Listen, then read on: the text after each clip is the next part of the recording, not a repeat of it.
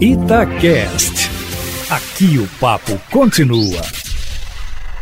Boa tarde, Eustáquio Ramos. A grande expectativa do dia é pela aprovação da PEC do Orçamento de Guerra, que deve ser votada na sessão que começou agora há pouco em Brasília e deve se estender até a noite. Essa proposta de emenda constitucional, para a gente detalhar um pouquinho, ela prevê a separação dos gastos de combate ao coronavírus do orçamento geral da União. A ideia é criar um regime extraordinário, Eustáquio, que facilite a execução do orçamento para as medidas emergenciais, como, por exemplo, a contratação de pessoal, obras e serviços, que são ações que não estão estavam previstas no orçamento da União para este ano. A PEC do Orçamento de Guerra também cria um comitê de gestão de crise com a participação do TCU, que é o Tribunal de Contas da União, dos governos estaduais e das prefeituras, o que facilita a tomada coletiva de decisões. O estado de calamidade, como a gente vem acompanhando, já foi decretado e aprovado pelo Legislativo, retirando diversas amarras que a Lei de Responsabilidade Fiscal impõe ao orçamento. Mas mesmo na exceção, né, Eustáquio, é preciso ter controle, porque a corrupção está sempre sempre à espreita,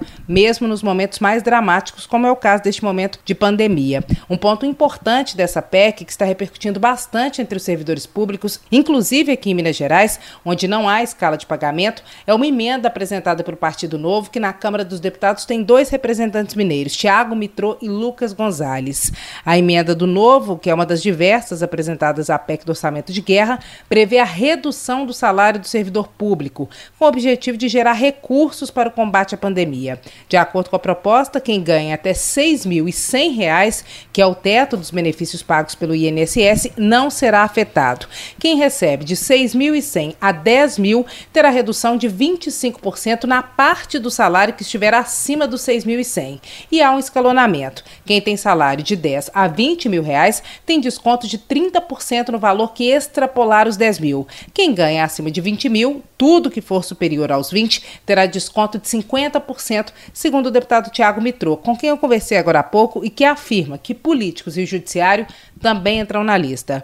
A argumentação dos parlamentares do Novo é que, como os funcionários do setor privado foram muito afetados, essa parcela da população não pode pagar a conta sozinha. O deputado subtenente Gonzaga, que é do PDT aqui de Minas Gerais e que também representa os militares, é veementemente contra a proposta, apesar dela não atingir os profissionais da segurança pública e nem os da saúde, de acordo com o Mitrô. O que for aprovado na PEC tem validade até enquanto durar a situação de calamidade no Brasil por causa da pandemia de Covid-19. Covid-19. A proposta polêmica, no entanto, está que ouvintes do plantão da cidade corre o risco de ficar para depois, já que o Novo apresentou duas emendas a essa PEC e só pode destacar uma para votação. Conforme a apuração nossa, eles vão destacar a que prevê o uso do fundo eleitoral no combate à pandemia, outra proposta que também é polêmica. Não querendo deixar a proposta da redução do salário de lado, se ela não entrar na votação de hoje, o Novo está colhendo assinaturas para apresentá-la posteriormente, também em forma de proposta de emenda emenda constitucional. Enquanto isso, Eustáquio, Minas carece de um plano metropolitano de combate à Covid para o entorno de Belo Horizonte.